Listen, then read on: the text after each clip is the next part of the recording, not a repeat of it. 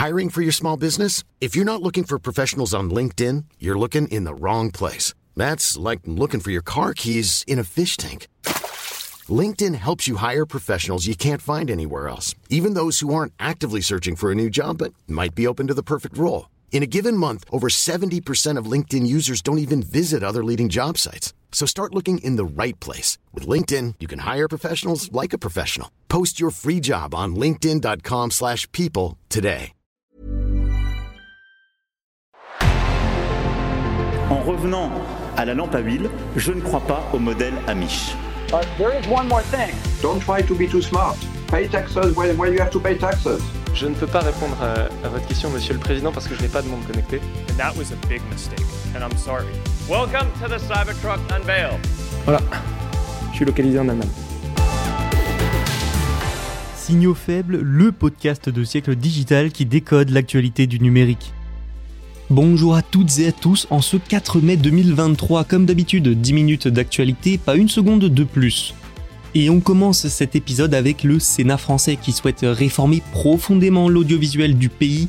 Toujours en Europe, les premières règles du DMA entrent en vigueur avec son lot de défis pour l'Union européenne. Sans oublier un passage par le Kenya, où des sous-traitants pour des grandes plateformes ont lancé un syndicat de modérateurs de contenu et enfin, la Chine reste un marché important pour les puces américaines, nous verrons pourquoi. Voilà, ça c'est pour les actualités du jour. Et la première, c'est donc le Sénat français et l'audiovisuel public. Bonne écoute. Le Sénat français s'attaque donc au secteur de l'audiovisuel. Laurent Lafont, sénateur du Val-de-Marne et président de la commission culture, vient de déposer une proposition de loi. Elle a pour objectif d'assurer, je cite, la souveraineté audiovisuelle de la France. Une proposition loin, très loin d'être anodine à l'ère des réseaux sociaux et des plateformes de streaming. Le texte est soutenu par la majorité sénatoriale et sera inscrit à l'ordre du jour en première lecture de la Chambre haute pour la semaine du 12 juin. Mais alors, quelles sont les mesures de ce texte? L'une des plus importantes, c'est la création d'une holding de l'audiovisuel public. Elle rassemblerait donc France Télévisions, Radio France, France Média Monde ou encore l'INA, Rassembler tous les médias de l'audiovisuel public, voilà un vieux débat qui revient de temps à autre. Mais il revient beaucoup plus ces derniers mois, essentiellement de la droite de l'échiquier politique, du fait de la suppression de la redevance audiovisuelle. Aujourd'hui, pour l'après 2025, il existe un flou sur le mode de financement de cet audiovisuel. Mais notons une chose, les élections sénatoriales auront lieu en septembre avec des débats bien plus larges. Vu le timing, cette réforme pourrait donc rester au stade de l'idée. Il faut aussi préciser que cette proposition de réforme ne concerne pas que l'audiovisuel public. Elle vise aussi à réduire les asymétries entre les acteurs français et les grandes plateformes internationales. Pour faire simple, l'un des articles réduirait par exemple le temps d'attente pour vendre une chaîne, comme M6 si RTL Group souhaitait de nouveau en céder le contrôle. Autre sujet, la concurrence des plateformes dans le sport, avec par exemple Amazon. Sa plateforme de streaming, Prime Video, a déjà les droits de la Ligue 1 de football. En 2022, elle a aussi diffusé le quart de finale de Roland Garros entre Novak Djokovic et Rafael Nadal. Un véritable pied de nez à France Télévisions. Mais surtout, France Télévisions, c'est gratuit et accessible à tous, ce qui n'est pas le cas pour Amazon Prime Video. Il y a donc un problème d'accessibilité aux compétitions sportives. Le texte propose donc d'étendre aux plateformes l'obligation des chaînes payantes de céder des droits à des services de télévision à accès gratuit diffusés sur la TNT. Et il y a encore bien d'autres propositions en ce sens. Hein. Mais on le voit, l'un des principaux objectifs de cette proposition de loi, c'est donc de renforcer l'audiovisuel français face aux plateformes. De là à dire que la formule convaincra, vu le calendrier, encore une fois, ce n'est pas sûr. Ça y est, on y arrive. Le Digital Markets Act, le DMA pour les intimes, entre peu à peu en vigueur. Il s'agit du texte de l'Union européenne qui doit freiner en quelque sorte la domination des big tech sur le marché et plus globalement réguler le numérique avec notamment plus de concurrence. Et techniquement, eh bien, il s'applique depuis novembre dernier. Les géants du numérique, dont les fameux GAFAM, se préparent donc à la mise en conformité. La prochaine grande étape du DMA, c'est au début de l'automne. La Commission européenne confirmera quelles seront les grandes entreprises soumises à la nouvelle réglementation. Le DMA fixe une définition des entreprises dites gatekeepers. Il s'agit de celles qui sont incontournables sur le numérique, ou presque, qui dominent en quelque sorte, celles qui sont de véritables portes d'entrée dans le virtuel. Sans surprise, les big tech sont concernés. Apple, Amazon, Microsoft, Google et consorts. Mais nous ne sommes pas à l'abri d'avoir quelques surprises dans la liste finale. La Commission européenne la rendra d'ailleurs d'ici au 6 septembre. Ensuite, les entreprises auront jusqu'au 6 mars 2024 pour se mettre en conformité. Le texte européen donne à ces gatekeepers un certain nombre d'obligations. Il y a par exemple l'interdiction de l'auto-référencement ou encore des exigences d'interopérabilité entre applications comme pour les messageries. Mais, et c'est pour ça que nous en parlons aujourd'hui, le plus gros défi à partir de maintenant sera pour l'Union européenne. Les grandes plateformes vont pour un certain nombre se mettre en conformité avec le DMA, oui, c'est sûr.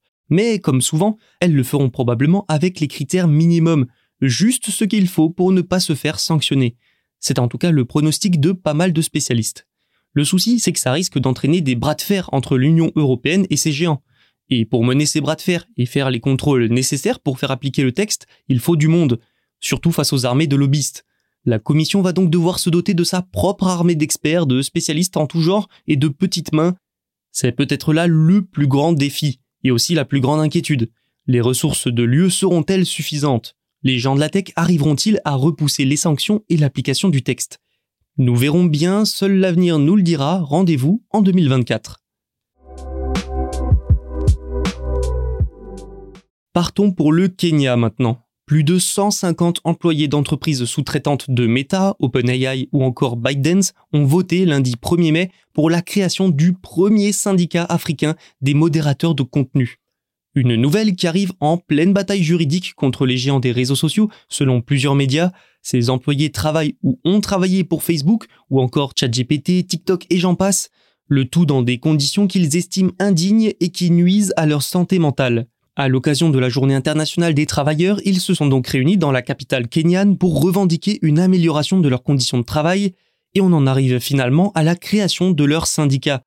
C'est le résultat de plusieurs mois de revendications, des revendications aussi liées à de nombreux licenciements contestés. 43 salariés du sous-traitant de modérateur Sama en contrat avec Facebook, entreprise de Meta, ont déposé une plainte le 17 mars pour licenciement illégal. 140 les ont rejoints ensuite. Une action judiciaire concerne également la société Majorel, l'entreprise qui doit récupérer le contrat liant Meta et Sama. Les avocats de Meta affirment pour leur part que le géant américain ne peut pas être poursuivi ils estiment notamment que le tribunal de l'emploi et des relations du travail de Nairobi n'est pas compétent car le groupe n'est pas implanté au Kenya. Toutefois, le tribunal a, je cite, conclu que cette cour est compétente pour statuer sur la question d'un prétendu licenciement illégal et abusif.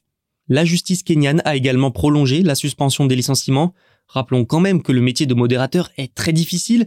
Ils sont confrontés chaque jour à des images insoutenables, souvent d'une très grande violence. Ces affaires et la création d'un syndicat pourraient donc marquer le début d'un mouvement, un mouvement pour plus de représentation et de prise en compte des modérateurs à l'ère des réseaux sociaux. C'est aussi, pour le moment, un revers pour Meta, géant du numérique, et le système des modérateurs sous-traitants.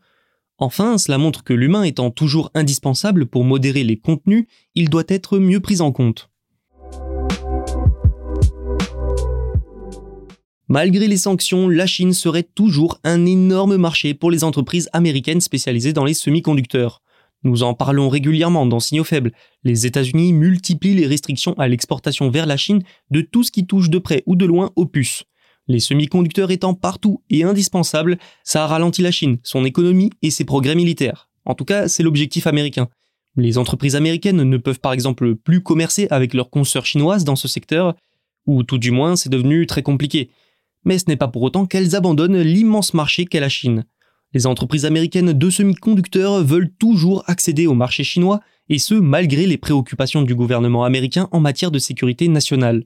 Elles ont donc besoin de règles claires de la part de l'administration Biden.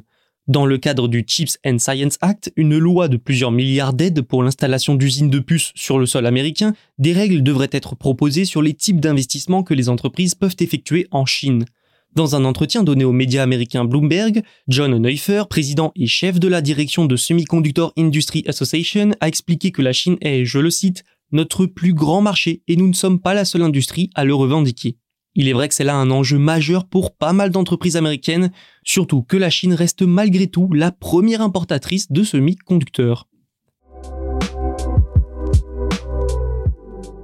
C'est déjà la fin de cet épisode, vous pouvez vous abonner pour ne rien manquer, mais aussi nous laisser une note et des commentaires. Tous les podcasts de Siècle Digital sont disponibles sur siècledigital.fr et les plateformes de streaming. À demain pour un nouvel épisode. Hey, it's Danny Pellegrino from Everything Iconic. Ready to upgrade your style game without blowing your budget? Check out Quince. They've got all the good stuff shirts and polos, activewear, and fine leather goods, all at 50 to 80% less than other high end brands. And the best part? They're all about safe, ethical, and responsible manufacturing. Get that luxury vibe without the luxury price tag. Hit up quince.com slash upgrade for free shipping and 365 day returns on your next order. That's quince.com slash upgrade.